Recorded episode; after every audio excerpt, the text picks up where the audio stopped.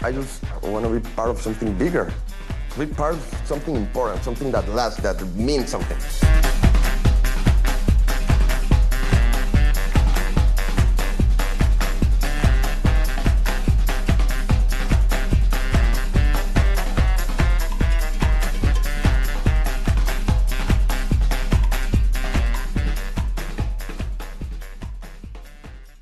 Hola, ¿qué tal amigas y amigos? Sean bienvenidos a este nuevo episodio de 7 y medio, su podcast de cine. En esta ocasión me encuentro otra vez con mi agradable y entrañable amigo Isidro. Isidro, ¿cómo estás, gran amigo? Buenas, Mario. Muy bien, ¿tú, amigo mío? También bien, siempre nos llevamos muy bien. Y en Claro esta ocasión estamos casi solos, ya que Cristian nos abandonó, Alejandro está No haciendo pudo. cosas en la universidad, y Juan ni siquiera pudo ver esta película porque es menor de edad, así que tuve que invitar... ¿Y Tony? Tony ya tiene mucho que ni siquiera lo vemos. Ya no existe en este canal, de hecho. Sí. Y Dani siempre se me olvida que está con nosotros, porque no tenemos contacto con él aparte de Cristian, así que solo estamos nosotros dos, así que dije, ¿por qué no? Vamos a invitar a alguien que le haya no no gustado, que le haya encantado esta película, así que enseguida que Isidro dijo, "Vamos a hablar de Babylon", le mandé mensaje a Fernando, ni siquiera sabíamos la hora y el día, pero sabía que tenía que estar aquí, así que aquí tenemos a Fernando de Palomitas en Serie, un invitado muy recurrente en este canal. ¿Cómo estás, Fernando? Por cuarta vez. Por cuarta vez. Gracias Mario, gracias Isidro por eh, la invitación y que ya eh, la gente cuando piensa en Babylon va a pensar en mí como la gente cuando piensa en Elvis piensa en mí. Así que así, si creen que me puse inmamable con Elvis, aguántense que viene mi etapa Babylon. Y ahora que lo pienso, eh, en el fondo soy un miembro de- del canal de, eh, en- y una parte de ustedes lo saben. Creo que has estado Sí. en más episodios que Dani, ¿eh? Ah, interesante, Creo- creo que sí. interesante. A ese paso, primera invitación para Fernando del año. Así se los pongo. No, sí es cierto. De una. De hecho es el primer... Ah, no, ya- cuando hablen de Elvis me invitan.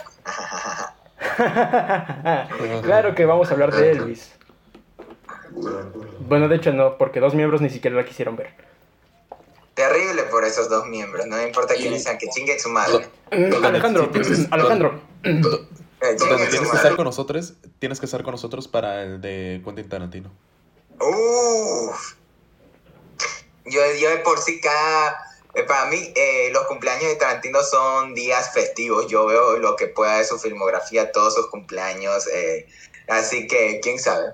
Quién sabe. Hasta lo he pensado en el canal, pero en Palomitas, eh, para los que recién no conocen Palomitas en serio, que es mi podcast, estamos volviendo otra vez con el ritmo de este año y estamos con varios episodios retrasados. Y de por sí, con la nueva modalidad de hacerlo cada dos semanas, como que quita un poquito la posibilidad de hablar de tantos temas, por lo cual voy a ver cómo los manejo tanto por TikTok o por otras plataformas.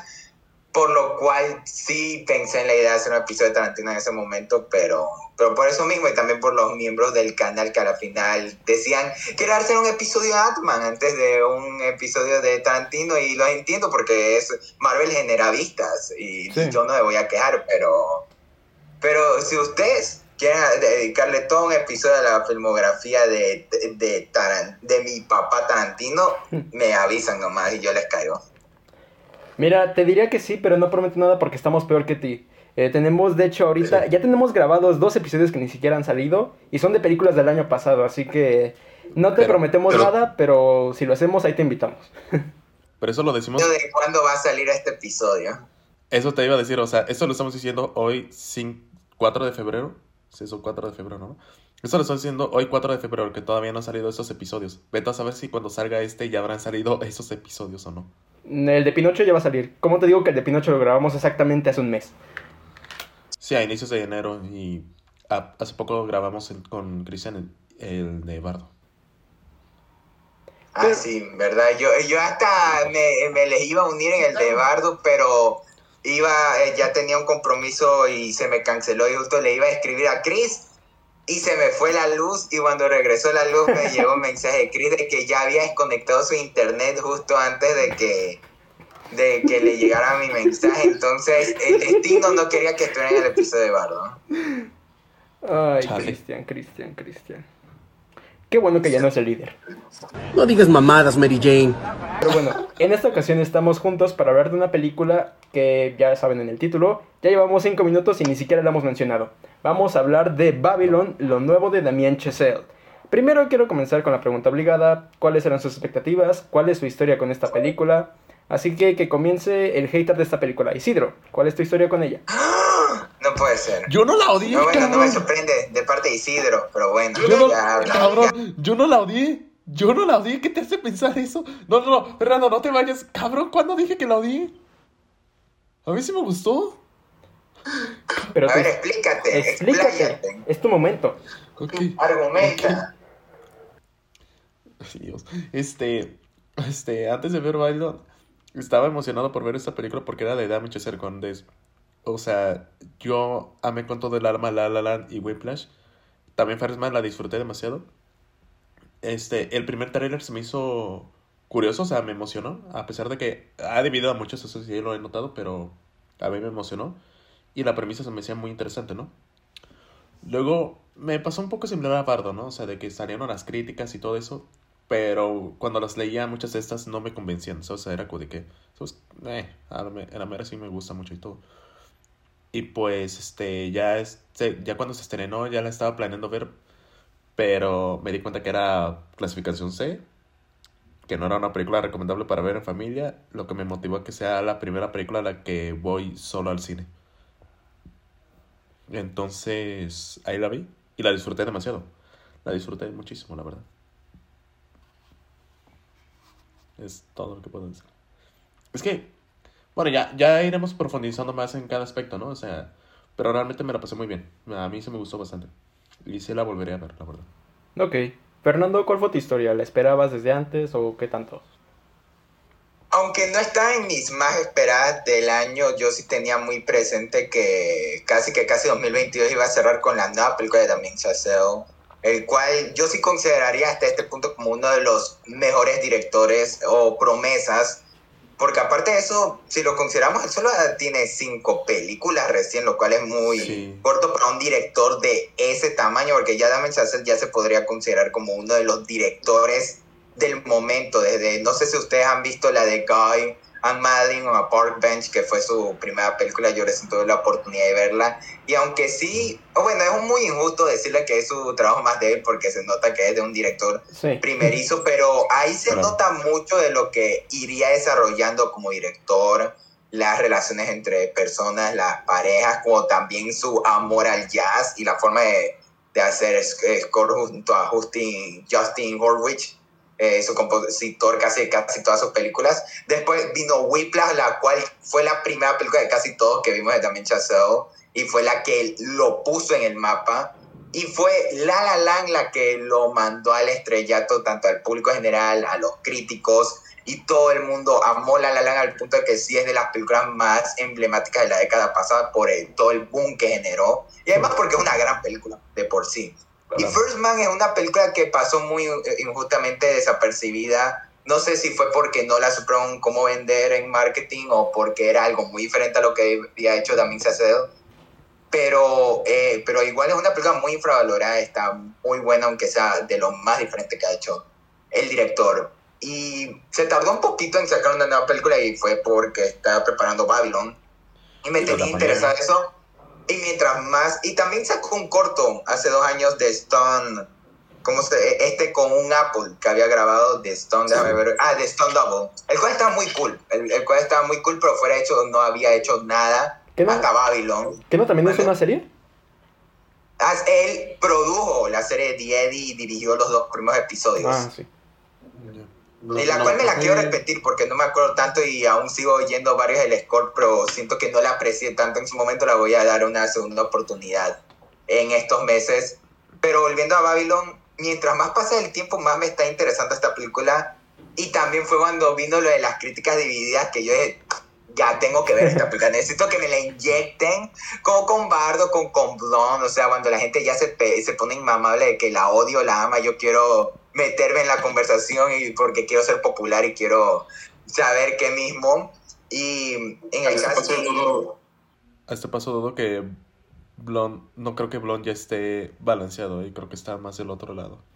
Eh, poco, o sea, aún sigue como un balance, pero siento que ya Twitter se ha encargado de ponerle una mala mancha a Blonde en general, pero, pero eso es otro tema. Eso da para todo otro tema que, que hasta el día de hoy yo estoy dispuesto a seguir hablando, pero, pero volviendo a Babylon, aún con todas las expectativas, obviamente hasta tenía creo que un poquito más expectativa por algo como The Fellmans, que me faltaba ver, que ya fue mi última película de 2022 para cerrar mi lista.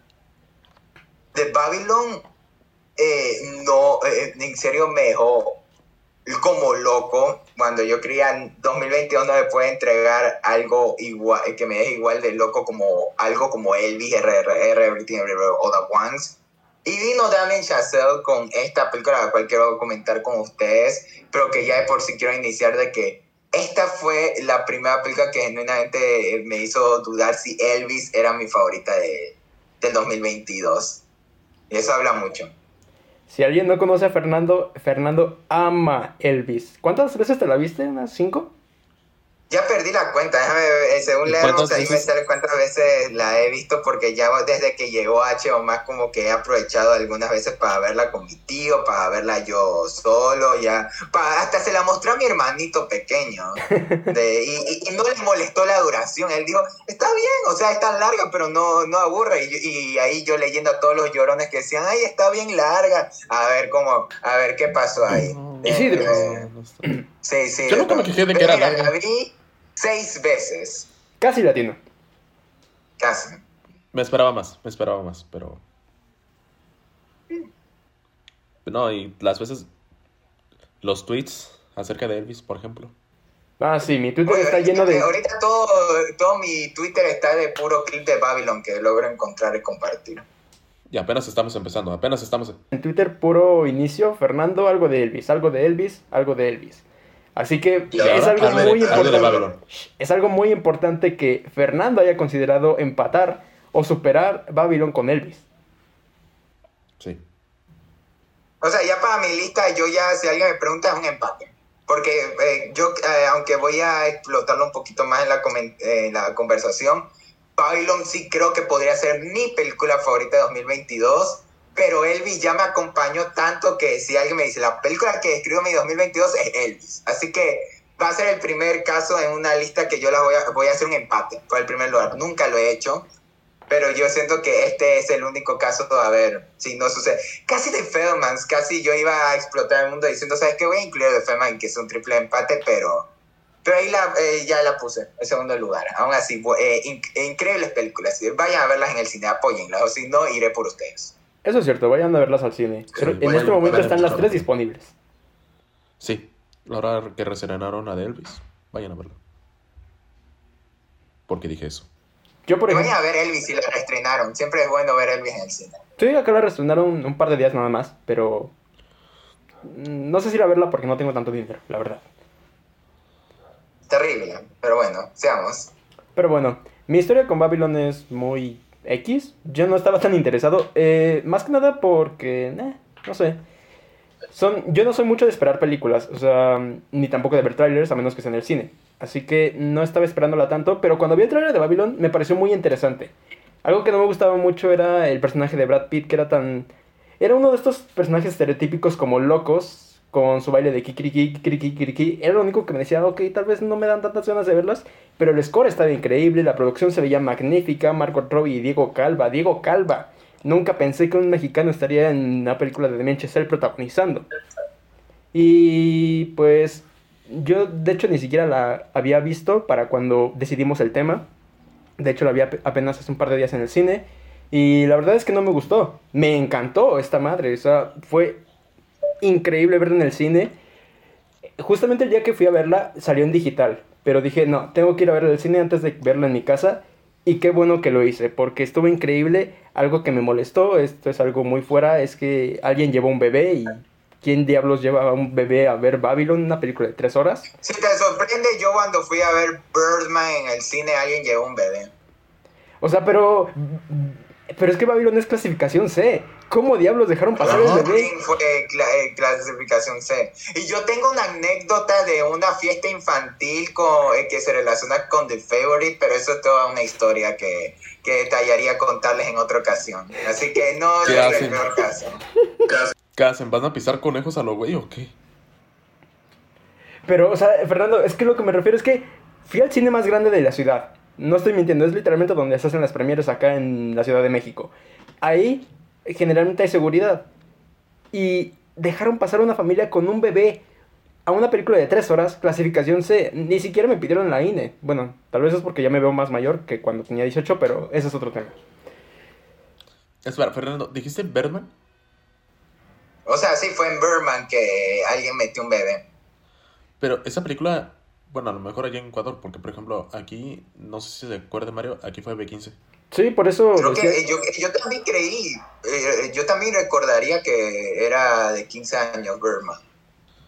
Sí, por eso te di- te decía que me sorprendía más en Babylon porque esa pues es menos el estándar. Yo entré en películas de B15 cuando tenía 5 años, 10 años. Sí, es que con B15 no te, no te revisan, con, la- con el CS en donde ya te, ya te dicen. Pero bueno, ya, ya llevamos 15 minutos grabando, así que vamos a entrar de una vez a Babylon, que ya va a durar mucho este episodio. Isidro, ¿por qué no te gustó? Que sí me gustó, tarado. ¿Y por qué te gustó? Pero es que solo le puso tres estrellas y media. Y ni siquiera el corazón, que no le gustó. Ay, voy, a, voy a ir a, la, a, Re- a Letterboxd y voy a leer su reseña detalladamente. Deja de buscarlo. No te vas a tardar. Eh, aquí está. Y si, y si Cerratos. No es perfecta. Y hasta diré que de las últimas cuatro películas hechas él, sí es la más débil.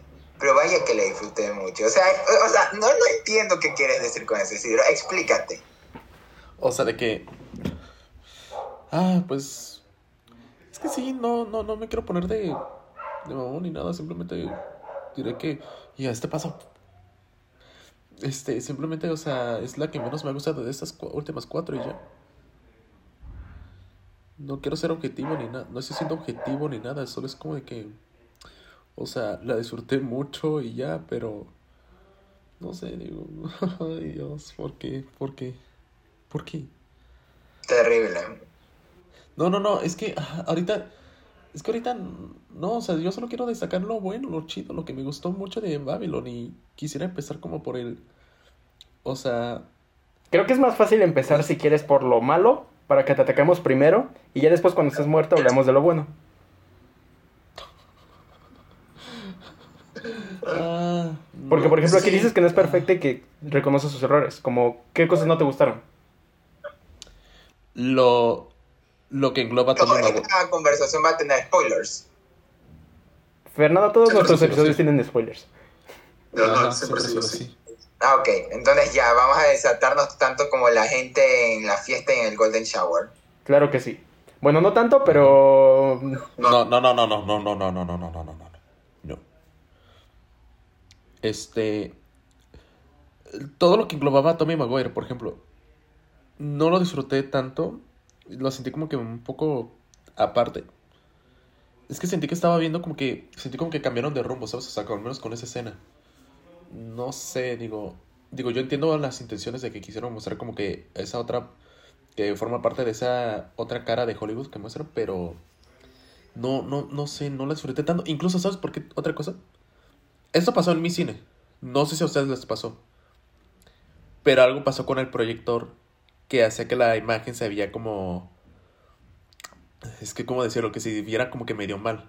Como un poco... O sea, ¿han visto las películas en 3D donde cuando te quitas los lentes como que se ve la pantalla como que dividida, ¿no? De- se empezó a ver así, un poquito. ¿Mm? Y eso me hizo no disfrutarlo tanto. Y la otra vez se lo comentaba a Cristian y Cristian me dijo que es- estaba muy oscura la fotografía, no sé. Pero les digo, no sé qué pasó con ustedes, porque a veces eso es culpa de los cines. ¿El escena de Tommy, Tobey Maguire? Sí. De hecho, justo cuando ya se van de, de ese lugar, cuando, cuando Manny ya va por Margot Robbie, o sea, literal ya es como de que ya como que se empieza a volver a la normalidad y todo. A mí no me pasó un desfase, pero cuando están escapando de Tobey Maguire ya para el final sí se ve un poco oscura, pero yo creí que era la intención. No sabía si era algo con mi proyector. Mm, Es que debe ser el proyector lo que... Pero te decía... Y luego... A mí me gustaron mucho los personajes lo que no me encantó, que es el una misma bronca que tengo con Once Upon a Time in Hollywood, es de que hay personajes que se sienten como que un poco aparte, ¿sabes? Como por ejemplo los dos personajes, el, el de el Sidney, ¿cómo se llamaba el, el trompetista? Sidney, aquí lo tengo. Palmer, Sidney Palmer. Sidney Palmer y esta Lady... Faishu. Lady. Lady, Lady Faishu. Lady Faishu. Esos dos personajes me gustaron mucho. Pero sentí que pudieron dar más. O sea, porque los dos personajes como que in- indagan en un tema muy, muy interesante, la verdad. Para esta película. Pero no sé, lo- o sea, lo sentí como que muy aparte, como que querían hacerlos importantes, pero como que nomás no. Y este, y el personaje de Brad Pitt, mira, me gustó mucho el personaje de Brad Pitt. Lo que no me encantó es que se volvió, también que se volvió como que más aparte, ya la segunda mitad, que me gustó su historia y todo. Pero me hubiese gustado más como que, que siguiera con esta química que tenía con Diego Calva, ¿sabes? Aunque de alguna forma sí la concluyeron cuando Diego Calva ya empieza a irse a la cima. Y recibe la llamada de Brad Pitt diciendo así como que felicidades amigo, ya lo lograste y todo. Pero no sé, me hubiera gustado como que ver a Diego Calva reaccionando a lo que le pasa a Brad Pitt, ¿sabes? De que se quedó en el olvido y de que pues, o sea, mínimo que se enterarse de lo que le pasó, ¿sabes? Mm. Es que todo lo que dices a, a- a mí sí me gustó porque es que yo la sentí más como una película coral, como este tipo de películas, justo como Once Upon a Time in Hollywood, que son personajes que en algún punto se cruzan, pero al final son historias que te llevan a un mismo mensaje, historias muy similares. Incluso un poco como Boogie Nights, creo que mucha gente le, le está recordando mucho Boogie Nights, que es... Lo sentí similar con el personaje de Bull Reynolds y Mark Wahlberg, con este Diego Calva y Brad Pitt, que al final cuando uno ya está ascendiendo se olvida del otro y queda aparte. Mm, tal vez. ¿Y tú podrías hacer lo mismo con este Alfred Molina y Tobey Maguire? Sí, solamente que a mí sí me gustó la escena de Tommy Maguire. No tanto como, También. no, no, tanto que como mucha gente que está diciendo que se cagaron los pantalones, yo tampoco. Sí me asusté, pero no tanto. No, Pero sí me gustó. no, ni eso. No es que La- actuación me es- gustó, la no es más que eso, yo diría que es solo una escena muy bien llevada en tensión, en, en Ujú. también, por lo que llevaba la historia en ese momento, también la actuación de Tobey Maguire es espeluznante y la forma como está llevada la película, entiendo por qué a Isidro se le puede haber hecho como que un cambio de tono, pero siento que, la, que a la final está, eh, es parte de la historia vital para lo que pasa en el Sí. resto de la cinta y se mantiene co- eh, porque con todo lo del mensaje que habla de la película, que eh, creo que un tema muy importante para hablar, lo de su crítica como también su amor a la industria de Hollywood. Porque sí, muchos la han llamado como una carta de amor al cine, una carta de odio, escupitajo a Hollywood. Y quizá eh, para mí es la respuesta de Damien Chazelle por haber perdido el Oscar eh, por Moon Knight, que lo hicieron subir y le di todo. Moonlight, todo Moonlight, no ahí, Moon Knight. como- Moonlight, Moonlight. Ah, Moon Knight, Moon Knight, como. Ay, eh, esa, la, de- la de A24. Ya llegará el día Eh, fue, su, fue su historia de, or- eh, de origen de villano y ahí como que decidí, eh, decidió responderles con Babylon. Babylon es la respuesta a eso. Y siento que en sí, toda la película es como un debate a esto de si vale la pena participar en una industria que pues, tan mágica como el cine, sabiendo todos los vicios, toda la gente que hay, cómo es el mundo ahí y que te puede destrozar. Y eso que me he dado cuenta de que casi todas las películas de Damien Chazelle se encarga de poner los sueños de la gente y destrozarlos. O sea, ¿quieres ser un músico? Sí, te, claro. te- te la vas a pasar terrible. ¿Quieres seguir tus sueños? Vas a perder gente. ¿Quieres ser famoso? No vas a ser feliz un solo día de tu vida. Casi que casi todas sus películas eh, los manejan así. Hasta First Man, el, el ir a la luna es un martirio. Sí, claro. O sea, o sea, entonces, en esta película, en el caso, siempre lo hacen con sus personajes principales. En este caso, lo hacen con casi todos los personajes de la película y complementando lo que decía Isidro de que no todos los personajes tienen el mismo nivel de importancia. Así lo noté y hasta creí que iba a ser un problema para mí mientras estaba viendo la película. Pero cuando lo estoy viendo como un todo, digo, cada personaje tiene su nivel de importancia, depende de cómo la película está moviéndose. Y, y al final es un elenco coral, aunque obviamente yo sí diría que Diego Calva es el principal, pero cada uno tiene su nivel de importancia referente a lo que quiere mostrar la película, a los temas que quiere tocar, como también si son, a qué- hasta qué nivel son necesarios. Y por eso, cada uno, ahí ya después me quiero explayar con cada uno de ellos, pero creo que ese sería mi aporte para mi contraargumento a lo que le molestó a Isidro. Mi defensa estaba. Ahorita le subo, ahorita le subo. Sí, yo estoy bastante de acuerdo con Fernando. Igual entiendo una parte de lo de Isidro, pero, o sea, sí lo entiendo, pensándola más como una película de dos protagonistas. Entiendo que te pueda resaltar como que, ok, pero porque estos personajes están principales en algunos momentos y después se van. Pero yo creo ya desde el principio con una película coral, como que no se me hizo raro. Pero sí entiendo lo que trata de decir Isidro. Creo que si hubiese ido pensando que era una película coral, a lo mejor hubiera sido distinto, la verdad. Hasta miren que hasta eh, juntándolo con Once Upon a Time en Hollywood, que mucha gente también la como que comparaba eso porque es de un director que en algún punto de su carrera decidió también hablar de su amor al, cine, pero tomando temas un poquito más serios. El caso de Tarantino, meterlo de la familia Manson y todo eso, lo cual también con el tiempo eh, Once Upon a Time ha tenido un lugar en mi corazón. Pero siento que... hasta Babylon aprovecha un poquito más esos elementos que Once Upon a Time, porque hasta yo podría decir que Once Upon a Time sí pudieron haberle sacado un poquito más de jugo y, eh, y, ya hay toda una historia que Tarantino tuvo un corte de cuatro horas y media y que se lo cortó y que ha pensado hacer una miniserie, pero nunca se ha quedado en nada y que por eso sacó su libro, el cual compré en mi último viaje a Estados Unidos, pero no he podido leer aún. Y que y siento que Damien Chazelle, aunque hizo que la película durara un poco más de tres horas, no se quiso contener con eso. Y aunque obviamente le dio nivel de importancia a una cosa más que otra, eh, siento que al final sí están aprovechados lo suficiente para que cada personaje, cada momento tenga su, su lugar de brillar en la cinta. Yo pienso que lo que decías tú de Once Upon a Time como que eh, si hay un, o sea, si hay temas que indagan, como por ejemplo la crudeza de Hollywood y aparte en la decadencia de las estrellas, como por ejemplo lo que vemos con Leonardo DiCaprio en la de Once Upon a O sea, de que vemos de que él te lo dice así como que no manches, ya estoy pasando de moda.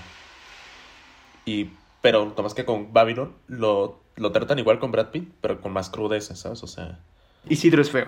Es la cosa. Yo, de hecho, ya hablando un poco de los personajes, eh, para defender un poco esta parte de Sidney y Lady Fei Shu, eh, me gusta mucho porque al final estos personajes que sí, son los que salen menos, son los que se salvan de la industria, porque al final no entregan todo a ella. Eh, Lady Fei Shu es una cartonista y cuando eso se desaparece, tiene que seguir trabajando, tiene que seguir trabajando, pero cuando se descubre que está saliendo, entre comillas, con esta Nelly, pues la echan, o sea, le roban todo y ella está feliz al final. Sidney, Sidney solamente se pone maquillaje una vez y eso le bastó para irse de Hollywood y me gusta mucho porque ambos conservaron su esencia al final y los echó Hollywood por eso, porque quisieron conservar su esencia y no quisieron venderse.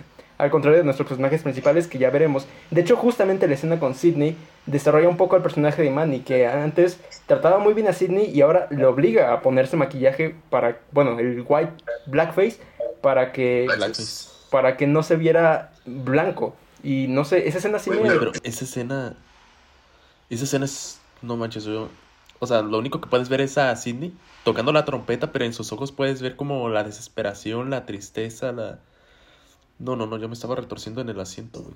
La actuación de Johan Adepo, el man, yo desde que lo vi en, Over, en la película Overlord y esta y la serie de Watchmen, yo digo, este man es un actor hiper mega infravalorado y me, me alegra que, aunque Babylon, aún con lo con lo poco valorado que aún llegó a ser en la temporada de premios, ha tenido como que está en el ojo público un poquito ya Johan después me gustaría que le den más oportunidades, porque por si esa escena no muchos hablan, pero es uno de esos momentos eh, donde sí puedes pensar que aquí es donde Hollywood se eh, enojó, a la par también con la escena de Toy Maguire y con en general el mensaje de la película de Charles, no están glorificando del todo Hollywood como haría Tarantino, que obviamente con sus matices y todo, pero que aquí es como que sin pelos en la lengua de Mecha te muestra. Y si te lo pones a pensar, aún con todos los excesos que muestra la película, ¿qué tan diferente ha cambiado la industria hasta el día de hoy?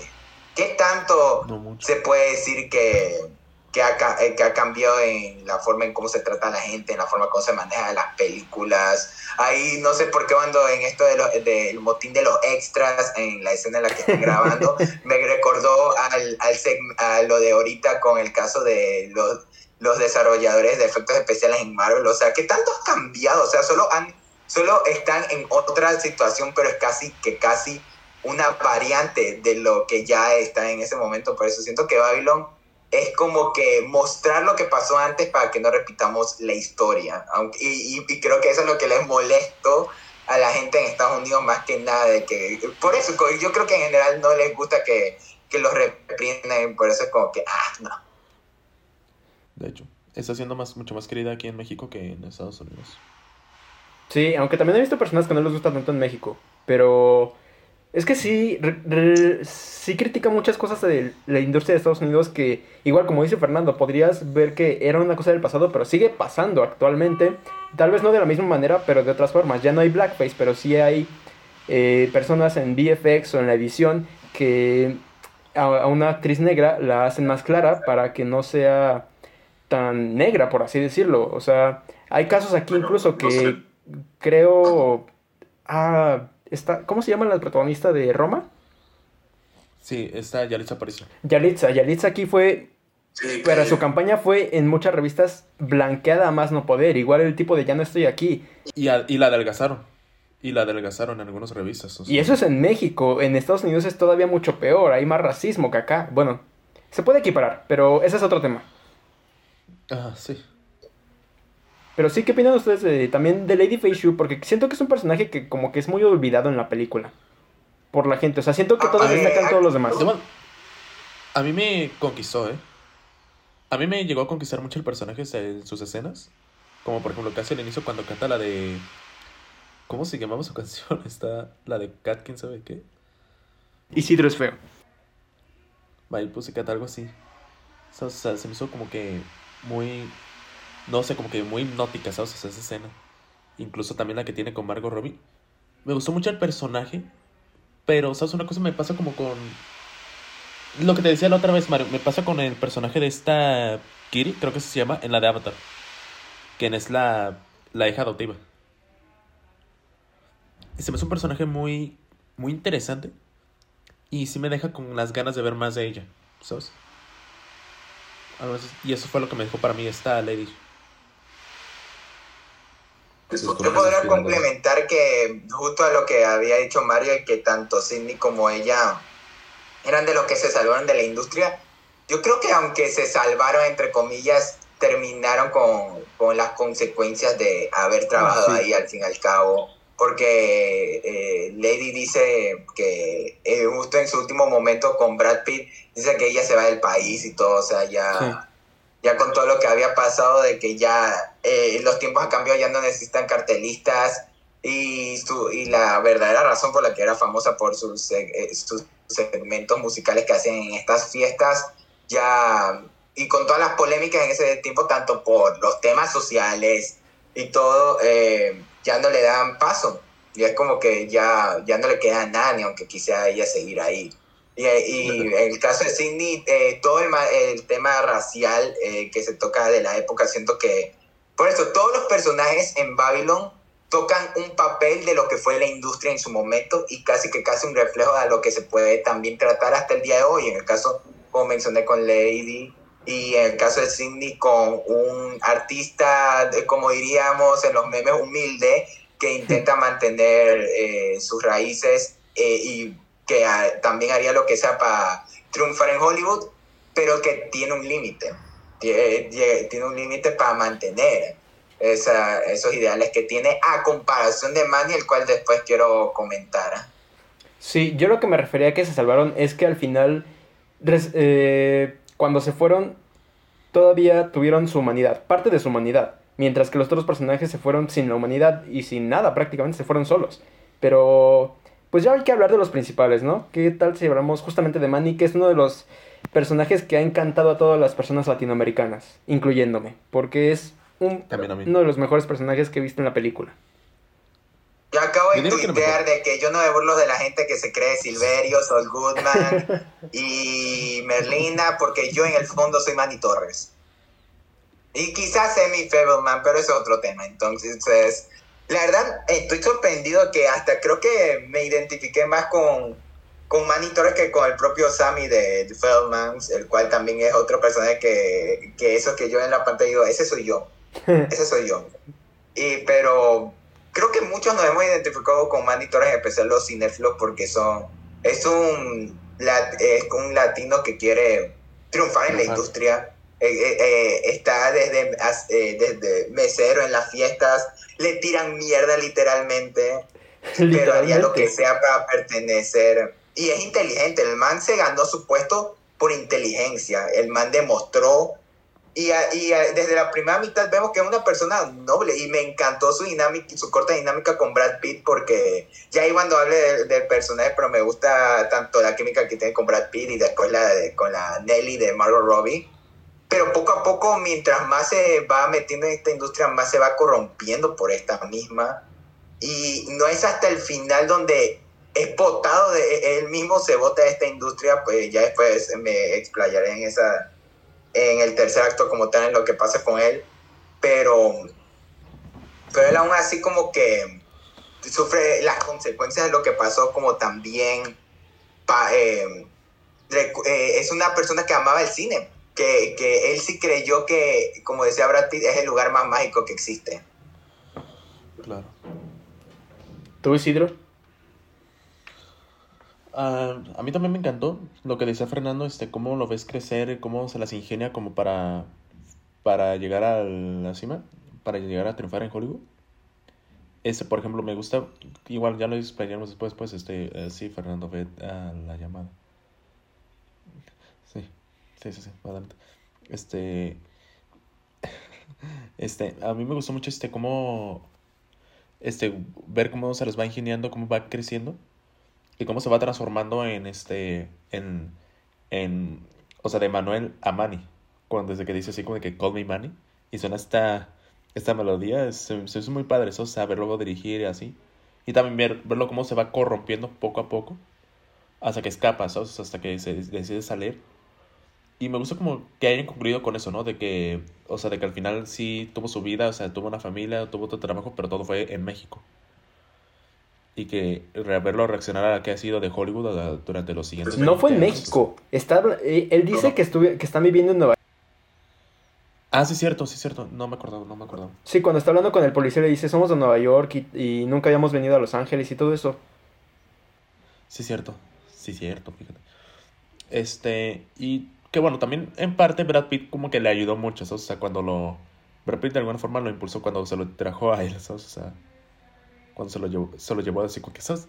Todo ebrio, así como que, tú vete, vete conmigo. Pero... Ajá. No, ¿qué ibas a decir? Este, me, me gustó bastante el personaje, ¿sabes? O sea, y Diego Calva lo interpreta increíble.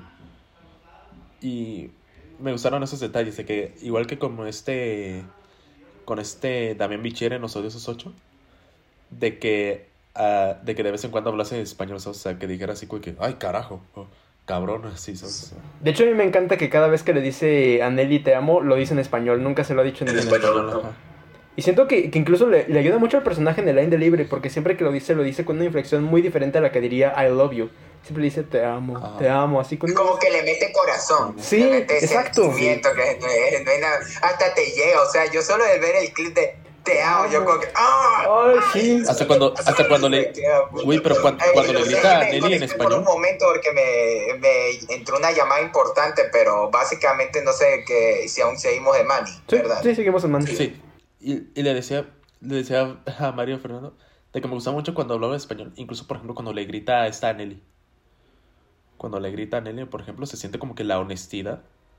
Y cuando le dices así como de que yo te amaba y tú nomás me rechazabas o algo así, o sea, tú nomás me destrozabas el corazón y era como que a la verga. Es que es algo de- también de lo que decía Fernando. Siempre que habla en español es cuando le mete mucha emoción, ya sea algo positivo o algo negativo. Cuando le está gritando, justamente le está gritando en, español. Así de puta madre, Nelly, yo te amaba y tú me destrozaste. Y lo sientes más orgánico para el personaje. O sea, te duele, te duele cuando está hablando en español. Y te duele incluso cuando lo está diciendo en la primera vez que está hablando. Así como de, creo que me estoy enamorando de ti. O creo que te amo, le dice a Nelly cuando se va, cuando primero la conoce. Te duele, a pesar de que es algo bonito. Porque sabes que algo va a terminar mal ahí.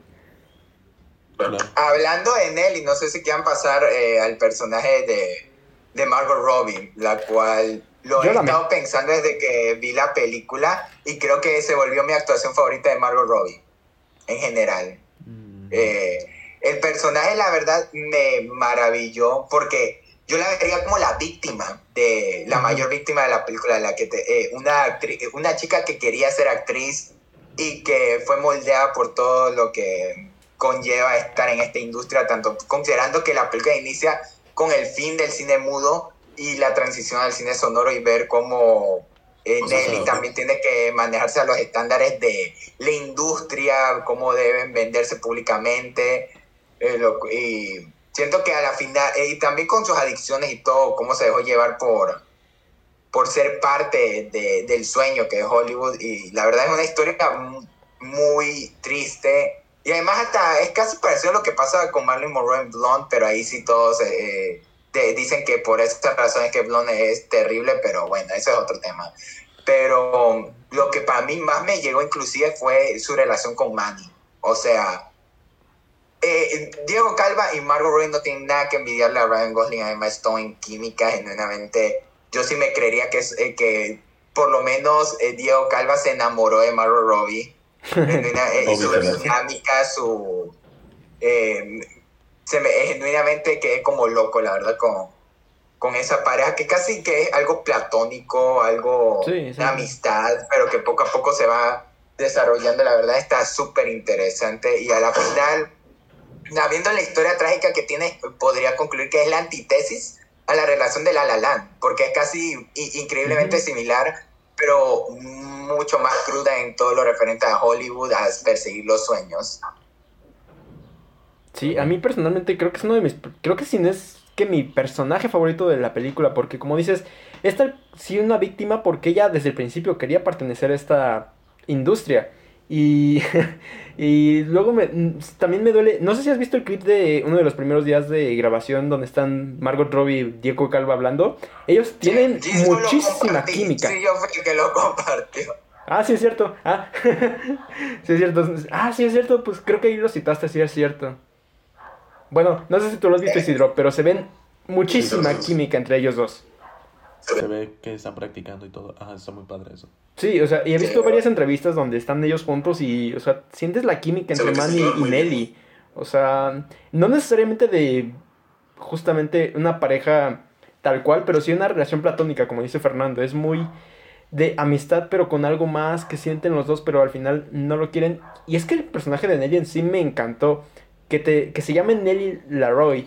Y al final, cuando están en Nueva York, le pide a Manny que la acompañe a ver al psiquiátrico a Nelly Leroy. Esa parte sí me destrozó mucho, porque a pesar de que creo que es la parte más tranquila de Margot Robbie en cuanto a actuación, o sea, no está eh, como en los Sí. otros lados do- llorando o gritando o muy excéntrica, en esta ocasión está muy... Pero Sí, en esta ocasión está muy que tranquila y creo que eso es lo genuino en ese personaje, o sea, ese, perso- ese momento es invaluable por eso, porque ella nunca ha sido tan tranquila y ahí fue muy tranquila por todo lo que conlleva con su madre. Sí. E incluso cada vez, sí me sentía muy mal por Nelly, cada vez que la criticaban, eh, me La recordaba... escena de la fiesta, güey. Me recordaba cada tanto a Singing in the Rain, ya hablaremos de Singing in the Rain más adelante, porque si no Christian, Christian me mata, literalmente me dijo, hablan de Singing in the Rain, pero eso lo Sí, sí. después. Pero es que cada que, ya para el final, que decían, no, es que Nelly Laroy tiene que morir, tiene que morir, y Diego Calva cada vez lo intentaba salvar de una forma diferente. Chale, Fernando No, se murió. Bueno. Ah, mira, resucitó. volvió, volvió a la vida. Se vio como cuando Nelly, cuando Nelly le, le queda envenenada por la serpiente. Hace cuenta. O sea, sí, pero me refiero que cada que todo, toda la No, industria... no, hablaba por Fernando. Hablaba por Fernando, que resucitó. Ah, ah, cierto. Pero no, cada vez que la industria quería deshacerse de Nelly, Diego Calva Manny intentaba salvarlo lo más que podía. Y cuando toda la industria de nuevo quería sacarla, Nelly explotaba porque es que... ah, no sé si se acuerdan que cada que le dicen que no puede hacer algo, cambia radicalmente. La escena justamente de la fiesta, en donde le, está en el baño escuchando que Nelly Leroy es una puta, que no sabe hacer nada, que empieza a llorar y que entonces se va a pelear con la serpiente. Es una escena muy dolorosa, que luego sigue por una, ser- por una escena de comedia donde están con la serpiente. Pero eso es algo que también me gustó mucho, el ritmo de la película, que es cómica a la vez que es muy dramática, incluso en la misma escena. Es que es- a mí me recuerda un poco a este. O sea, por ejemplo, no es tan drama. Bueno, sí, sí. Como a Lobo de Wall Street. Que es una película que tiene drama y comedia. Que la saben balancear muy bien a lo largo de la película. Solo que aquí sí está como que más, este. Siento yo que llegan a explotar como que más eso. Y lo que tú decías, no, lo de la serpiente. Lo que tú decías, lo de la serpiente. Y aparte, este. Ay, una escena que iba a mencionar. Lo de la fiesta, por ejemplo. Este, es una escena en la que ves como, o sea, no, no la fiesta donde están con la serpiente, yo hablo de la otra, en la que ya están en la mansión, donde ella literal, o sea, esa escena se me hizo como que, verga, ¿sabes? O sea, o sea, de- o sea, para empezar, este, cómo empieza a criticar a todos, o sea, es donde más ya explota, empieza a arruinar de que el maquete les vomita encima y, o sea, es difícil ver, pero bueno, no solo es ella, también el personaje de Sidney.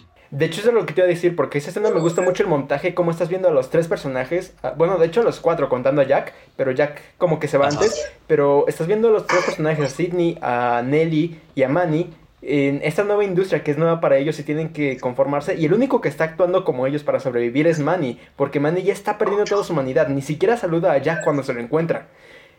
Exacto. Y mientras, en, en tanto, Sidney se va en cuanto empiezan a preguntarle cosas de negros y Nelly tiene toda esta explosión.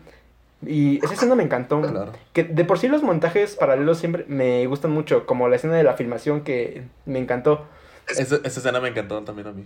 La edición eh, me recordó mucho a Elvis, justo en la forma tan dinámica en que está llevado el- los cambios de escena, las transiciones, y que es una película hiper mega dramática con, fu- eh, con full energía en las venas, que creo que eso es- también les va a perjudicar a los que no les gustó de que sentían que pasa demasiado, que no terminan de conectar por eso mismo. Creo que ese también debió haber sido un factor, pero siento que la película es tan, pero tan, pero tan electrizante, tan enorme que no se contiene en ningún aspecto, casi que casi.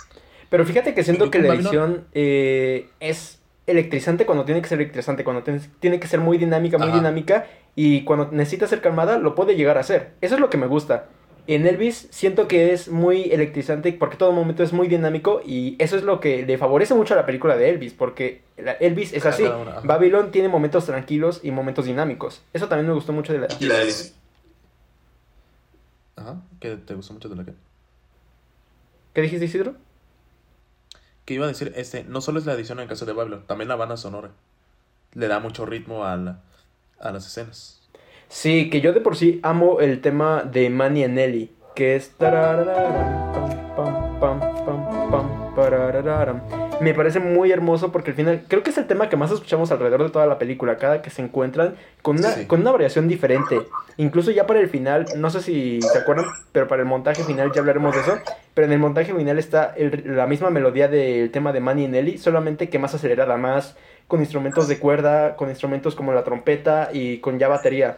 Porque va muy rápido. Tararara, tan, tan, tan, tan, tan, tararararam.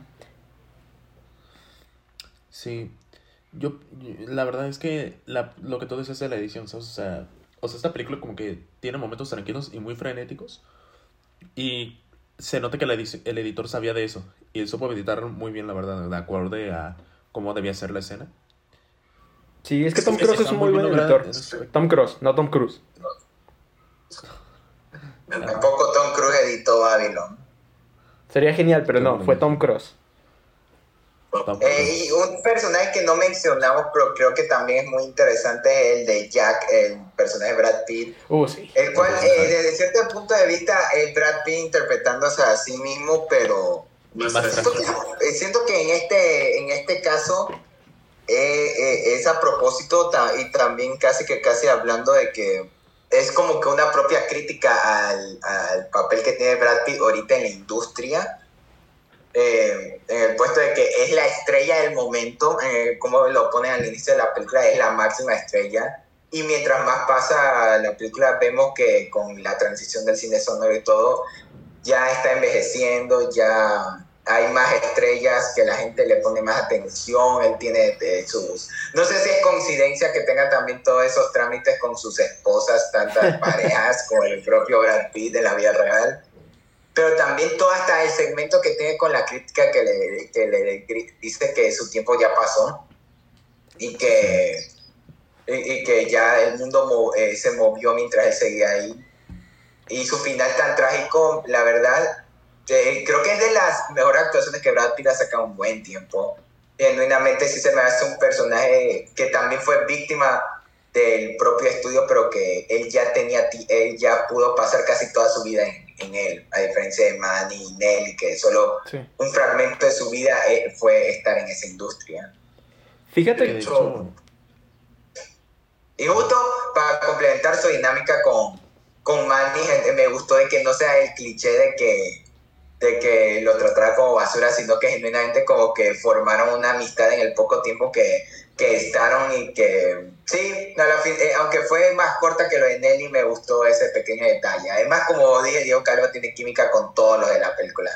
Hasta con Spike Jones en el cameo que tiene. Que Spike Jones fue hilarante ese güey como el director Yo no me di cuenta que era Spike Jones hasta un punto de, en, la- en el segmento que, que no sé por qué recordé que Spike Jones está en la película y, y dije, ah, no, este es Spike, Spike Jones. Y justo es- que no sé si se dieron cuenta que en una escena sale un póster de, de Jackass Forever. Y todos entonces están burlándose de como que la condición para que Spike Jones haya estado en la película era que pusieran que eh, la promoción de Jackass Forever. ¿qui- ¿Sabes dónde es- yo me di es cuenta que era Spike Pero- Jones? Ya para lo de los créditos, porque yo recordaba que sí salía Spike Jones y dije, a lo mejor era el director o algo así, y ya cuando salieron los créditos dije, ¡oh, sí era Spike Jones! Pero ¿Qui- justo ¿Quién era Spike- qué, qué personaje, de cuál personaje hablan? ¿De Spike Jones?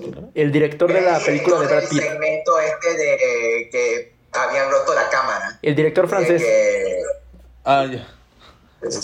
el director Sí, sí. francés que, que sí, que justamente le pide a Manny que vaya por la cámara.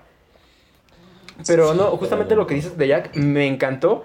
Eh, tú lo pensabas como Brad Pitt. Yo cada que lo estaba viendo en la película, yo pensaba en Matt Damon. Porque Matt Damon es una persona que ha salido mucho tiempo eh, en estos últimos días a decir como que la industria está cambiando, yo, no- yo ya no pertenezco a ella. E incluso lo veo así porque Matt Damon fue una estrella de los 2000 y últimamente está aceptando prácticamente cualquier trabajo que le dé de comer. Y siempre estaba pensando en él. Pero me encanta esta parte que dices porque no sé si te acuerdas de que tiene un amigo que él considera el único amigo que tiene en la industria y que cada que se intenta Ah, suicidar, George, el productor, ¿no? sí, cada que se intenta suicidar, él deja todo lo que está haciendo para ayudarlo. Y ah, me duele mucho cuando recibe la noticia de que está muerto. Porque yo pensé que la noticia que iba a recibir era que estaba despedido. Porque no sé si te acuerdas que el montaje está como que él en paralelo con el productor de su película. Y que le llega un sobre y que le llama porque él está practicando su acento. Bueno, no su acento, su dicción. Y le llega la llamada de que está muerto su amigo. Y le empieza a gritar a su... Bueno, no gritar, está discutiendo con su esposa sobre que el arte del cine realmente no es el peor de los artes, porque le habla una, una audiencia mucho más grande que el teatro, a pesar de que el teatro es muy de arte, por así decirlo, y el cine es para masas. Esa escena me encantó, y creo que Jack Conrad es uno de los personajes mejor escritos de la película, porque también la- al final es que Brad Pitt se queda solo. Cuando se muere su amigo, Manny lo abandona, sus esposas van y vienen, como tú dices, y al final es que él se mata porque se va, se, se quedó solo.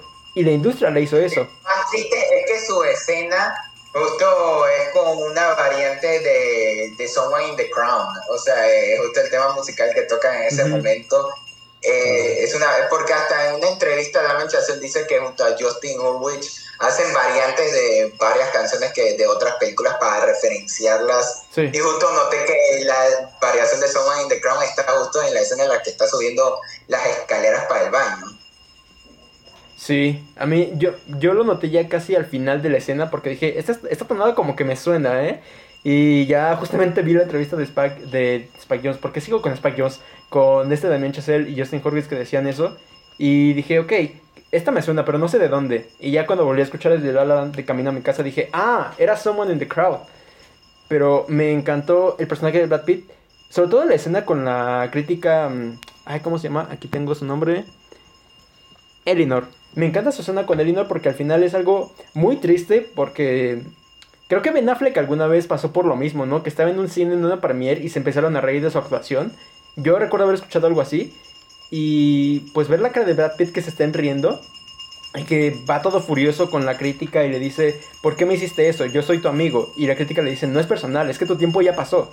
Ya pasó y tienes que aceptarlo porque aparte tienes un don. Tienes un don que yo no tengo, que por Manny no va a tener ese don, que Sidney no va a tener ese don. tú eres un protagonista. En 100 años, creo que esto lo dice así, tal cual, en 100 años tú vas a morir, todos vamos a morir, la diferencia es que nosotros vamos a ser olvidados y tú vas a quedar ahí para que un niño que nació dentro de 50 años te vea y sea su héroe.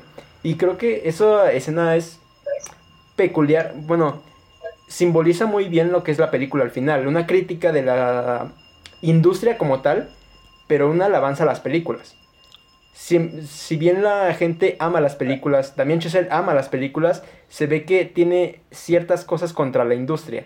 Porque al final la industria, pues sí, es muy explotadora, nunca cambia, es una mierda prácticamente.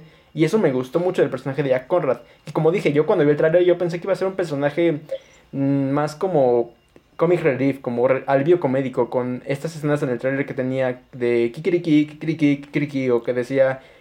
Mm, cuando entré a Hollywood decían no perros ni actores permitidos. Yo cambié eso. Yo pensé que iba a ser un comic relief y no, me sorprendió bastante. Creo que es una de sus mejores actuaciones, ¿eh? Al contrario. ¿Sabes a qué, me recordó mucho el personaje de Brad Pitt? A el documental de Val Kilmer. A mí me recordó muchísimo eso, o sea, como él solo quería ser... Val Kilmer quería ser una estrella y todo, y habla acerca de cómo fue decayendo, fue decayendo, o sea, me recordó mucho a eso, o sea, como hay estrellas que pueden decaerse de una forma fatal. Y lo que tú decías, ¿no? De cómo las estrellas como, como el personaje de Brad Pitt, este Jack, quedan inmortalizadas como con las películas, ¿no? O sea, por ejemplo, yo una vez vi una entrevista de esta Consuelo Duval que le preguntaban cómo se sentía cuando hacía doblaje para Los Increíbles, ¿no? Y ella decía que se sentía como que inmortalizada, de que hoy podemos ver como, no sé, el libro de la selva y podemos seguir viendo, escuchando a Tintan y ahí está ahí vivo. O sea, de que como el poder de una película es aquella que, o sea, pueden este, inmortalizar a los actores en todos los personajes. O sea, por ejemplo, hoy podemos ver la de, no sé, la de Modern Times. Y ahí vemos a Chaplin. O vemos la de este Goodfellas. Y ahí está Ray Liotta. Sí. O sea... Y esa escena, esa escena sí me pegó, la verdad. Esa escena sí fue como que, ay, güey. O sea, como que de alguna forma la crítica. Exacto. Pero sí, se refleja mucho en el final, O sea, este... No sé, digo, a mí el personaje de Brad Pitt se me hizo muy bueno y sí, sí, creo que sí es una de las mejores actuaciones. Si no es que la mejor actuación que he visto en mucho tiempo de él. Este, no me he puesto a pensar cuál ha sido su mejor, pero podría. Sí, incluso me gusta la parte de la escena que al final la, la, crítica le dice, es que no es algo que tú hiciste, es algo que ya viene, ya está escrito en la historia, no es algo que pudiste actuar mejor, no es algo que pudieron cambiar en la edición, es que al final ya, ya llegó el fin de tu tiempo, acéptalo, porque no hay nada que puedas hacer, no puedes eh, tomar mejores clases de actuación, ya, tu tiempo está muerto y tienes que vivir con eso y tienes que aprender que aunque el día de hoy esto te duela, en 50 años vas a ser una leyenda. Después de que nosotros moramos, con este analogía de las cucarachas, ¿no? Que al final, ¿por qué las cucarachas sobreviven? Esto me, no sé, me gustó muchísimo esa escena y creo que sintetiza muy bien a Babylon. Sí, sí, claro. Y en el caso, no sé si ya quieran mencionar el final, el polémico final que está teniendo de, aunque también Chazelle es súper conocido por hacer estos finales súper explosivos, súper eh, intensos, de que termina la película y te quedas como que wow. Eh, el de Babylon es uno que ha dejado ese sentimiento, pero más mixto, porque hay gente que dice que es, un, es la cosa más hermosa que hayan visto en la vida, como también la cosa más pretenciosa que hayan visto en su vida. Eh, no sé qué opinen como ustedes de, de, ese final, pero personalmente siento que refleja mucho todo lo que trata la película y es, un, es lo más cercano que tienen a la respuesta de si vale el estar en este negocio aún con todo el amor que le tengamos sabiendo cómo es de verdad. Y, y confirmando lo que decía la, la crítica de que eh, todo esto puede morir, técnicamente esto sucede después de la muerte de Nelly, después de la muerte de Jack, y, y quedarán inmortalizados, o sea, quedarán en sus películas, estarán ahí, y eso dice que el cine se preservará como arte. Eh, todos los que hayan estado ahí van a vivir mientras estén en las películas. Y siento que eso es algo muy bonito, aún considerando todo el trasfondo de cómo se llevaron a cabo todas estas cosas, cómo todo lo que pasa durante toda la película, por lo cual sí podría entender si algunos dicen que es como un poco, he oído de gente que dice que es como un poco cobarde de Damien Chazelle el, el tirar una respuesta tan baja, pero creo que es una invitación a que todos nos hagamos esa pregunta, en especial los fans del cine. Y a la final, eh, ver ese segmento del cine de la nada, ver una escena de Avatar, es como que no, eh, eh, no sé si, no, no, sé lo que estoy viendo, pero genuinamente está de locos y cuando salen los créditos es como que, wow, no puedo creer lo que vi. Y encima, y es una escena bien intensa y de por sí, quisiera saber su opinión porque sí he oído mucho eh, comentarios divisorios acerca de esta parte sobre todo. Mira, yo lo que puedo decir... Ah, bueno, eh, a mí me gustó mucho la escena, sobre todo porque estaba viendo Singing in the Rain. Que yo cuando estaba viendo Babylon, en muchas escenas estaba pensando en Singing in the Rain, porque al final Singing in the Rain es una película que trata sobre el paso del cine mudo al cine sonoro. Y tienen estas mismas preocupaciones, solamente que ahí es más como una comedia. Y eso me gustó, porque al final también tienen esta escena me reí mucho en la parte en la que la actriz que era un éxito en el cine mudo no puede, no, no puede hablar porque, o sea, es malísima hablando, es malísima actuando, solamente la contratan porque se ve bien y tienen que tener todas estas cosas. Escenas que vemos en Babylon que son muy trágicas, bueno, muy... Uh, ¿Cómo decirlo? Eh, estresantes, como la escena donde tienen que repetir una y otra y otra y otra y otra vez la escena de Nelly porque una cosa sale mal y otra cosa sale mal y otra cosa sale mal, que el camarógrafo, fue, el camarógrafo se muere, que tienes que morirte a otro punto, que no está hablando tan bien. Esas, esas, ese tipo de escenas están vistas en Singing in the Rain, pero como una comedia y te ríes muy bien, te ríes. Me encanta también que Singing in the Rain forma parte de la película en, a la mitad, creo, cuando están cantando todos Singing in the Rain, que justamente Jack está mirando a su ex esposa que trató de matarlo. Y me gustó mucho que usaran justamente esa película porque Diego Calva está viendo todo eso que vivió, porque literalmente él lo vivió, él vivió el paso del cine mudo al cine sonoro, él estuvo parte de la industria, él movió cosas ahí y al final que él viera eso eh, me encantó. Ya pasando al montaje que pasa después, donde está diciendo que, que él siempre quería formar parte de algo más grande que él, más importante que la vida, y empieza este montaje de los momentos mm, revolucionarios del cine, por así decirlo. Por, al principio me gustó, pero después mientras estaba pensándolo era como de, esto no es para, esto no es un medit de la industria del cine, de la historia del cine. Ah, tiene que haber algo más, porque es Damien Chazelle. Damien Chazelle, si hubiera querido hacer eso, no hubiera hecho un montaje tan así. Y entonces, no sé si se acuerdan que en una parte del montaje está pasando la parte digital y la música cambia. La música cambia de tempo, cambia de melodía, cambia de todo.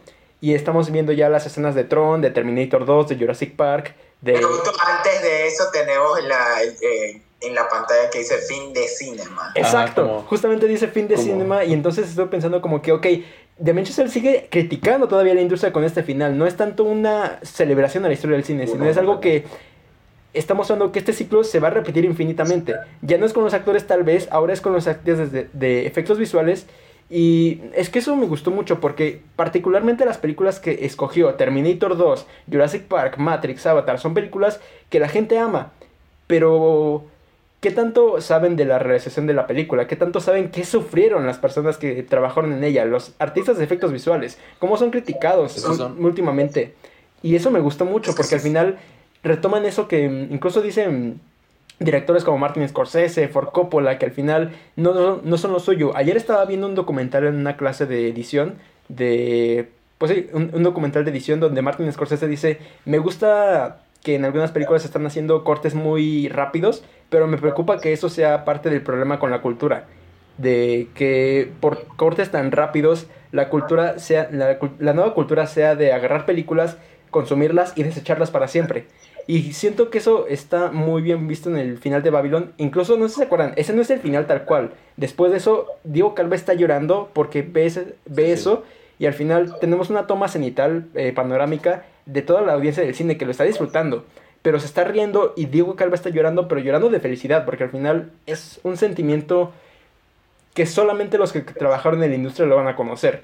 Ver algo que te costó tanto, que te costó tu humanidad, que te costó relaciones, que te costó toda la vida verlo en la pantalla grande, que sea algo hermoso y que esté cambiando la vida de las personas, creo que es algo que solamente las personas que están en la industria pueden decir acerca de ello. No sé qué ibas a decir, Isidro. Es que, este, yo, este, a lo que iba a decir, lo que mencionaste de esas cuatro películas que acabas de mencionar, Avatar, Terminator y esas, son películas que tienen efectos impecables, ¿sabes? O sea, que destacan mucho por eso. Curiosamente no pusieron nada de Marvel, qué coincidencia. Ah, pues también, ¿qué vas a poner? Thor Love and Thunder ahí. Nomás- Poner, eh, poner la primera escena de los Vengadores hundiéndose. Imagínate si hubiera salido antes de Hubiera sido- Avatar eso. Es que también, ¿sabes que Siento, siento que seleccionó también a películas que tienen directores de renombre, no tanto a películas Ajá. populares. Es que hubiera sido, hubiera sido curioso que hubiera sido mejor si hubiesen agregado una escena de Scary Movie 3. Al chile la escena de en la que sale Michael Jackson, no se cuenta. Uf, cameo de Isidro en Babylon, no puede ser. Hijo de perra, tampoco. Este, te iba a decir, este, lo, creo que se, no sé, Fernando, tú que viste la primera película de Damien Chazelle, este, yo he visto como que posts de Instagram donde comparan los tres finales de, Fir- los finales de First Man, La La Land y Whiplash, que vemos como que la mirada de un personaje mirando a otro. ¿No acaba así esa primera película? Sí, la primera película acaba así. Obviamente el final menos explosivo, aunque obviamente tiene un segmento musical justo antes de esas miradas, pero es a eso que me refería, que desde aquí también se hace, eh, explora las relaciones, las conexiones, de maneras que ya lo identificamos casi que casi con, con su filmografía y que llevó a la mítica escena de la mirada final de La La Land, a la mirada final de First Man, a la mirada final de Whiplash. En el caso de Babylon, ¿Babylon? es solo No. una mirada, Ajá, pero es el solo una propio mirada. cine. Es- pero el propio cine. Es lo que te iba a decir. Yo llegué a pensar de que cuando vi el tráiler de la película fue lo primero que se me cruzó a la mente. ¿A quién va a mirar quién? ¿Quién va a mirar a quién? ¿Será Diego Calva a Margot Robbie? ¿Será Diego Calva a Brad Pitt? Eh, Desde cierto punto de vista, Diego Calva está mirando todo con, con este vistazo porque tenemos segmentos de, de- del personaje de Jack, de Nelly, y que justo repitiendo lo que decía de que van a preservarse mientras existe el cine. Están, está siendo testigo de todo eso, entonces es algo que obviamente para los haters de Babylon les va a sonar como que muy pretencioso, eh, eh, sobrepensado, pero la plena, la plena, eh, como yo lo defino, Babylon es un experimento de, de todo lo que ha estado desarrollando Chazelle a su filmografía, que ya le vale madre hasta este punto, él solo quiere contar una historia que, que sin pelos en la lengua y yo creo que por eso mínimo deberíamos tenerle respeto a lo que hizo con Babylon, nos gusta o no. De hecho, hasta Demenche se lo ha dicho, ¿no? Que es bueno que su película esté siendo controversial, porque así crea conversaciones.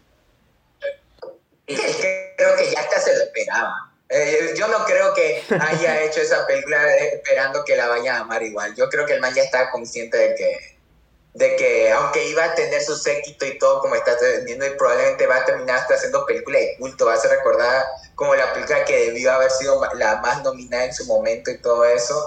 Yo voy a liderar ese grupo desde ahorita, y, pero, ay, ya se me perdí con lo que iba.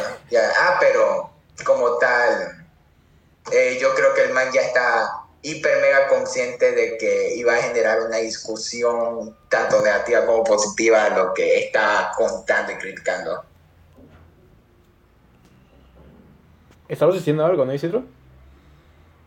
Este, ¿qué iba a decir? Este, a mí ese montaje de final, a mí me emocionó mucho en su momento, ¿eh? Cuando lo vi en el cine se me erizó la piel como no tienen idea, estaba como que bien emocionado. Este, que eso fue, algo dijo Christian ah, una vez, Christian, hablé esto con Christian, es como de que fanservice, pero para los cinéfilos, hace cuenta. Y, pero ahorita lo que acaban de decir, está muy padre, este, ¿sabes? O sea, ya cuando lo ves desde ese punto de vista con la crítica que todavía está en ese montaje, vaya. O sea, porque con eso de fin de cinema y luego ves como que esas cuatro películas.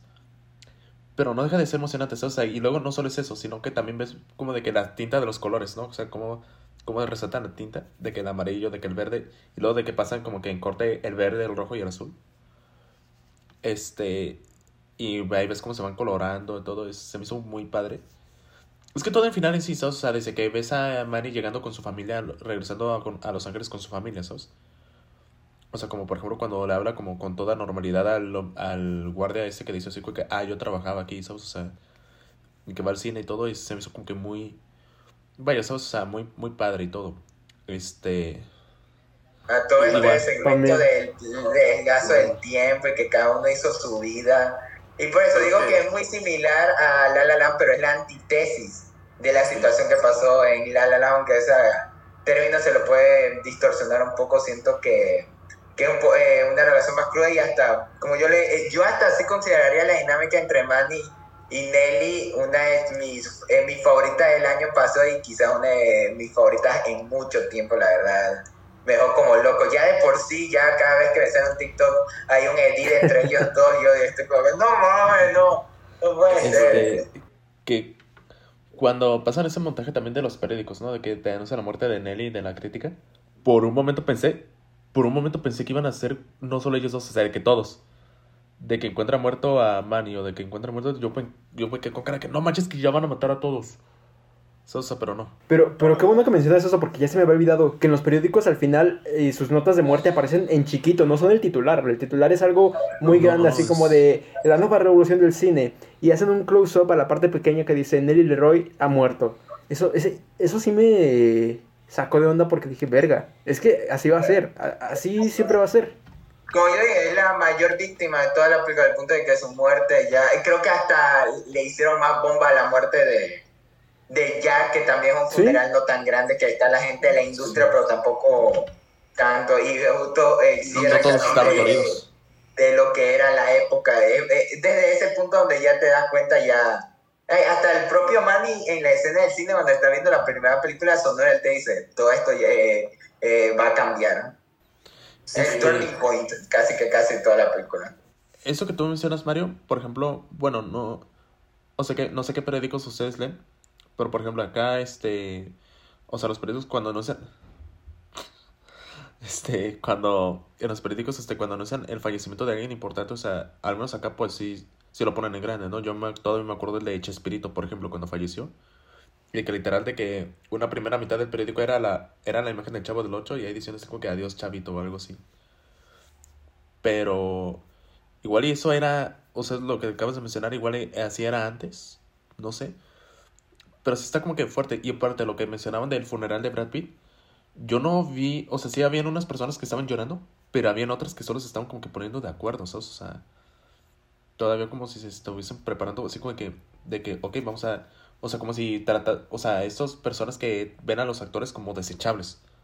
O sea, y es algo muy fuerte, algo muy, pero es algo que sí ha pasado y lo que ya habíamos concordado de que sigue pasando de alguna forma, pero ya con los, con los realizadores, los efectos y así, ¿sabes? O sea, entonces pues sí está como que... De alguna manera la historia se repite en una variante moderna y también Chacer está como que haciendo este como diría la propia eh, como diría Merlina eh, el, el personaje de Merlina eh, la historia se eh, los que no recuerdan la historia están destinados a repetirla No podías aparecer sin mencionar a Jenna Ortega, ¿verdad?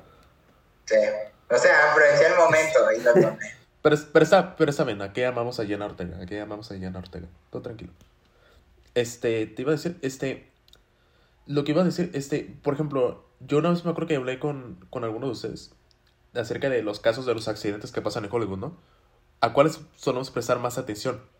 ¿Mande? Fue nuestro episodio piloto. ¿De qué hablas? Un saludo a Santi. Pues estaba- ese, ese fue excelente. Eso te iba a decir, ahí estaba. Este. Este. O sea, como los que más este, en grandes, los que más, de los que más hablan es cuando los accidentes les pasan a, a las estrellas, a los actores. O sea, pero no mucha gente habla del caso de lo que pasó en Top Gun, no hablan de lo que pasó en The Dark Knight Rises, o sea, esa risa, ¿por qué? ¿A qué se debe, Mario? ¿A qué se debe esa risa? Porque nosotros sí hablamos, sí recordamos el accidente de Top Gun. Y lo recordamos muy Sí. bien.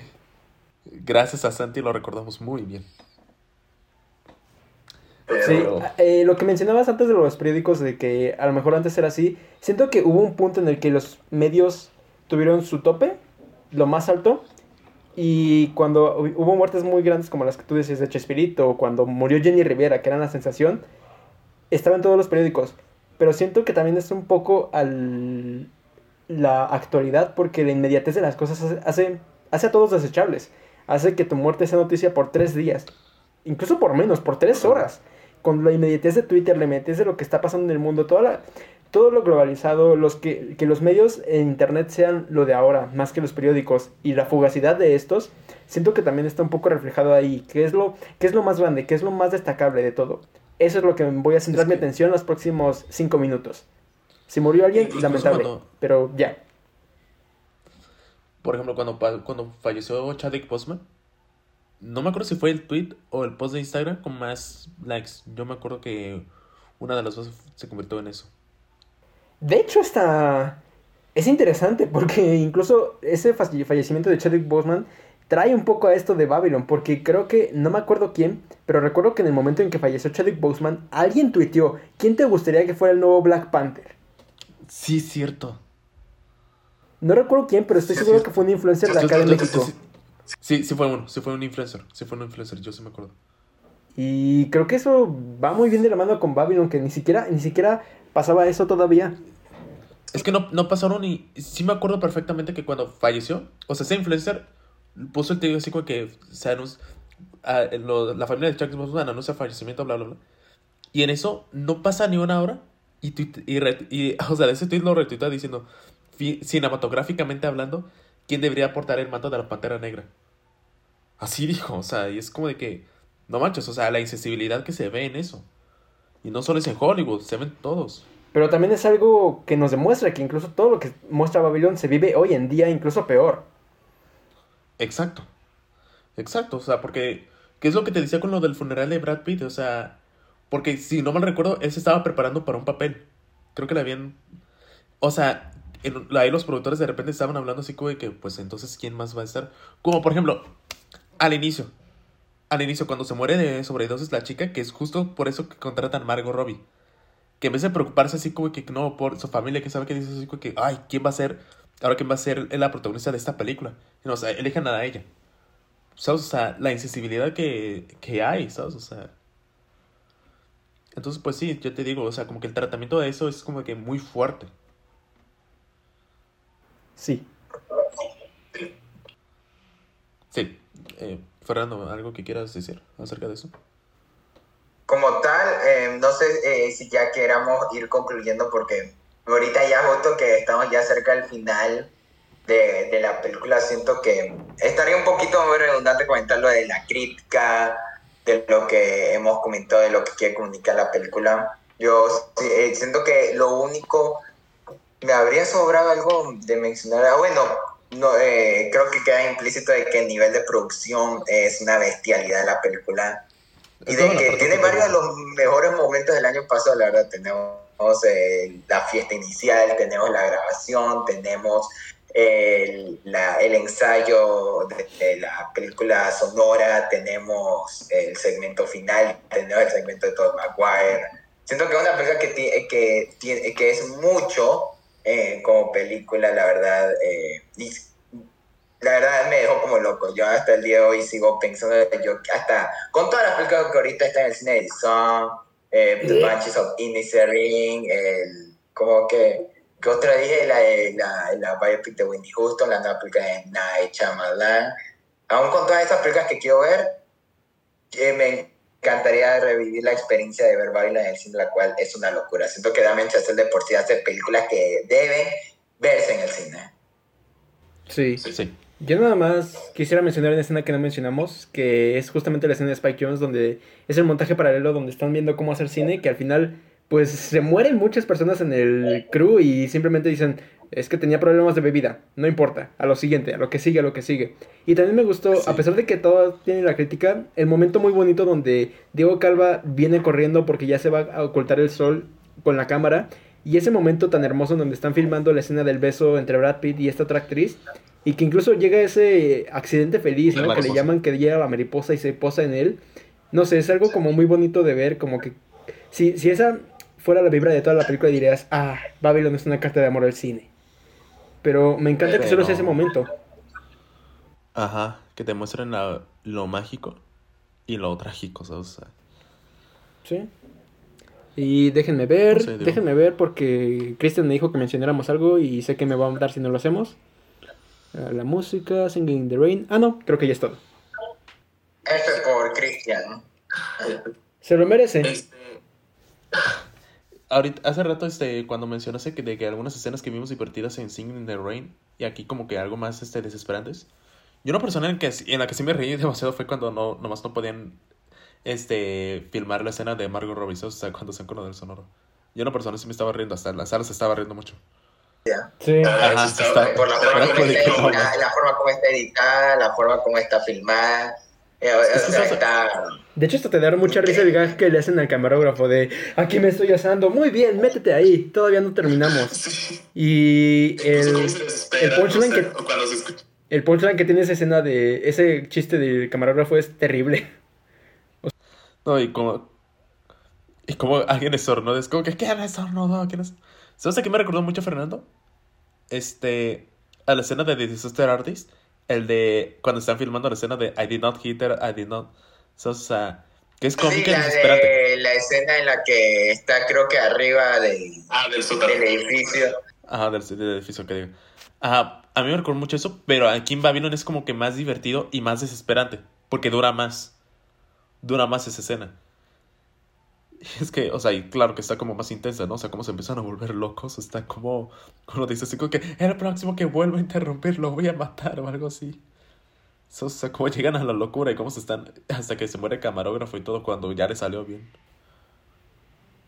Ah, sí que es cierto que la mayoría de las películas de Margot Robbie las dirigió una mujer, sí es cierto, eso no lo mencioné, que antes en la industria la mayoría de directores eran judíos, negros o mujeres porque era un trabajo que no era considerado un trabajo, hasta que justamente, creo que también eso lo refleja muy bien la película, que después llegan los hombres blancos norteamericanos para capitalizar con esto y que al final, incluso lo dicen cuando Margot Robbie ya no trabaja con ella, ¿no? Ya no trabajas con esa directora, ahora lo de hoy son los productores, que incluso me dio risa que el productor de que hicieron, contrataron a un actor que se parecía físicamente a Harvey Weinstein. O, Harvey Weinstein. De hecho, De hecho. Y es curioso que lo digas, Mario, porque, por ejemplo, por ejemplo, me recuerda un poco a lo que dijo esta Natalie Portman cuando va a entregar un premio de director diciendo así que aquí están los nominados a los hombres. ah, sí, fue al Globo de Oro. Eso sí me acuerdo. El Globo de Oro. Sí, pero bueno. No sé qué. Si no tienen algo más que agregar, no me gusta hacer comparaciones, pero quiero hacer esta pregunta porque me intriga la, in- la opinión de Fernando. ¿Dónde quedaría si tuvieran que ordenar en sus favoritas de Damien Chazelle? Ya sé la respuesta de Isidro, pero quiero saber la de Fernando. Eh, obviamente la que menos me encanta es su primera cinta, aunque yo sí se la recomendaría a cualquiera que quiera conocer su filmografía y de dónde nació Damien, Damien Chazelle. De ahí pondría First Man, la cual eh, está infravalorada por esto mismo de que es la más diferente de él, pero genuinamente también vale mucho la pena para mí. De First Man de adelante es pues, peliculón Ujú. puro. En tercer lugar voy a poner hasta Whiplash, la cual es perfecta como es y para muchos la mejor película de Damien Chazelle, pero me dejó aún más loco Babylon que la pondré en segundo lugar y en primer lugar. La La Land que es La La Land, pero siento que Babylon es su película más grande, es el Once Upon a Time in Hollywood de Damien Chazelle cuando él aún eh, es muy temprano como director y el man puede dar mucho aún en sus películas. Me interesa saber qué puede hacer ahora lo de hacer Babylon. O sea, acabó La La y dijimos qué puede hacer este director, nos hizo Babylon. Entonces me intriga demasiado. Eh, y ya creo que en, en este punto ya podría decir que Damien Chazelle es uno de los mejores directores que ahorita está trabajando y una promesa aún para la industria. Solo falta ver cómo la trata esta misma industria por esto mismo de que First Man y Babylon fueron fracasos en taquilla y ver que... Pero yo siento que eso no va a detener. A Damien a Damien Chazelle encontrar alguna plataforma, sea streaming o sea cine, de hacer contenido y, y contar historias que genuinamente valgan la pena contar. Yo lo que quisiera agregar, en eso sí concordamos, Fernando, en el primer lugar. También a Lara lo tengo en el primer puesto. Y sí creo que Damien Chazelle es como, es el mismo caso que lo que dijimos, Mario, de Jordan Peele. Es una nueva promesa para Hollywood, digo, para el cine. De que, de que tiene un potencial para ser uno de los grandes. Y lo mismo te puedo decir. Sí, sí, por eso, o sea, te digo, ya es, ya es alguien que promete más y más. Y lo mismo te puedo decir de esta Greta Gerwig. Ok. No te- Que ella lleva menos, pero. Que ella lleva menos, pues, pero. Y creo que lo más cercano ahorita que ha hecho Jordan Peele, que ha sido como una crítica al sistema, ha sido Nope, coincidentemente. Nope. Sí. Nope. Pero bueno, tiene algo... Puro peliculón, puro peliculón que hay que ver en el cine. ¿Tú cómo lo ordenarías, Mario? Incluso en Netflix, vayan a ver White Noise, que es luego igual es algo muy diferente de No Baumbach, que próximamente le haremos episodios, si es que si es que me dejan escoger un tema a mí, porque nunca me dejan. Pues ahí tenemos el pendiente de los Muppets, güey. Sí, pero literalmente yo propongo temas y literalmente tú Yo- o Cristian dicen, A ver, oigan, y si mejor hablamos de esto y todos, ah, bueno, va. No, no, no, no, no. O sea, yo, yo digo, yo digo, yo pensé que íbamos a crear el de los Muppets antes de Bardo y antes de Pinocho. Cristian fue el que propuso el otro. A mí no me culpes. Y tú le dijiste que sí. No, yo nomás digo de que, ah, sí, o sea, hacer el, el- hacer, el, hacer el tema, ¿no? De que fuera el siguiente episodio. En fin, ese es otro tema que, bueno, ya saben que todos nos odiamos en siete y medio, pero no es un secreto. Pero bueno, ¿tienen algo más que agregar? Aparte de que ya vayan al cine. ¿Cómo requieres tú, Mario, las de Damien Chazelle? Ah, mm, no he visto su primera película, ya la tengo descargada, pero no la he visto. Eh, diría que es el número 4 o número 3, pondría First Man, ya que igual, como dice Fernando, es un peliculón, está muy infravalorada, tiene muchos temas muy interesantes. eh, la fotografía es algo que me encanta de esa película, al final me deja llorando, eh, pero creo que es la menos, la que menos me gusta. O sea, es un peliculón, pero es la que menos me gusta. En el segundo dejaría un empate entre Whiplash y La La Land, porque Whiplash ya tiene mucho que la vi, o sea, la última vez que la vi fue en el 2018, 17, entonces tendría que volver a verla para ver qué tanto me gusta más o menos que La La Land. La La Land me gusta mucho, ah, pero es que Babylon salí extasiado del cine. Número uno para mí. Ok, ok. Y creo que eso es todo por esta ocasión. Y muchas gracias por escuchar este episodio de 7 y medio. No tienen nada más que decir, ¿verdad? ¿Dónde te pueden seguir, Mario? De Babylon, tonto. Ya, ya se acabó. Ya se acabó el episodio. Ya estuvo bonito, va y todo. sí. No, bueno, antes, eh, antes de acabar, muchísimas gracias por la invitación, Mario. Ustedes ya ah, saben un poquito nomás de la razón por la que amé esta película y es mi favorita de do- del año pasado. Y a ver qué película nos entregan este 2023, porque el, el beneficio de no haber puesto a Babylon en, en mi lista 2023 es que eso les da a alguna película de este año a ver cuál llega a ser la próxima Elvis o Babylon. Así que, a ver, quién sabe, al final puede ser la nueva de M. Night, la, que- la cual tengo que ver. O Banshee. Hasta eso ahí les um, eh, quizás, puede ser. Ahí, ahí se las comentaré cuando la vea. Por cierto, esto eso, esto, esto va, esto va afuera, pero ¿por qué tienes a... ¿Cómo se llama la de Jonathan Majors? Ah, ¿Por qué tienes a Devotion? Devotion. ¿Por qué tienes a Devotion en tu lista del 23, pero a Babylon en tu de- lista del 22? porque aquí la estrenaron el 1 de enero en Ecuador, en el cine. Ya de una la cuento como estreno de 2022, de 2022, de 2023. Ah, p- p- Pero. Pero es de 22 y también Babylon se estrenó ayer. Con ese argumento. Con ese argumento Babylon también es de este año. Y, y de Fablemans. ¿Y sabes por qué? Porque es mi lista. Y puedo hacer lo que me dé la regalada gana. Voy a poner 2001 en el primer lugar porque me cante el orto.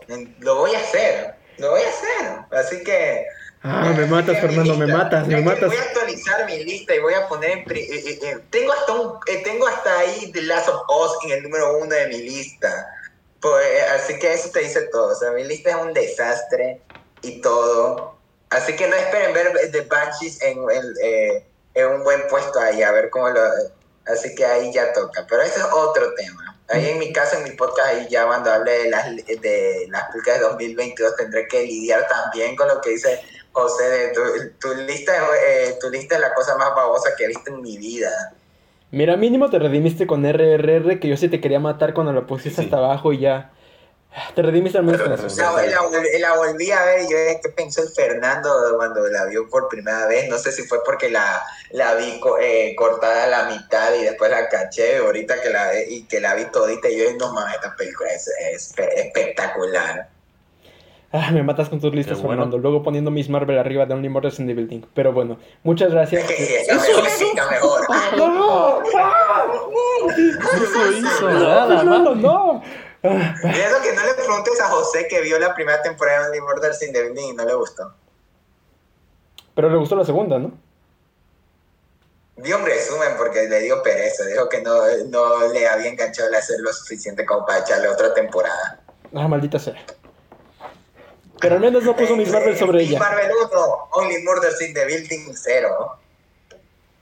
Ah, ah, ah, me matan, me matan. Pero bueno, gracias por estar aquí, eh, Fernando. La verdad, este, estuvo muy bien tenerte aquí. Aunque, ah, a pesar de todo este final, eh, me agradó tenerte para, para que los dos juntos eh, atacáramos a Isidro. Porque se extrañaba, se extrañaba atacar a Isidro. Siempre es un gusto atacar a Isidro. Es que cuando estamos solos los dos como que no, no se da, se da una relación más amistosa. Y dije, no, no, a- aquí en Siete y Medio hay peleas, hay peleas. Siempre que nos invitan a otro podcast estamos peleando. Así que dije, no, no, tengo que traer a alguien para atacarlo. Fernando, tú me atacas en los afters de este Osva. ¿Mande? Tú me atacas en los afters de Osva, güey. Sí, por eso. No te basta con eso. El beneficio está en los after que puedo pelear con, con Isidro. No te basta con eso, güey. Uf.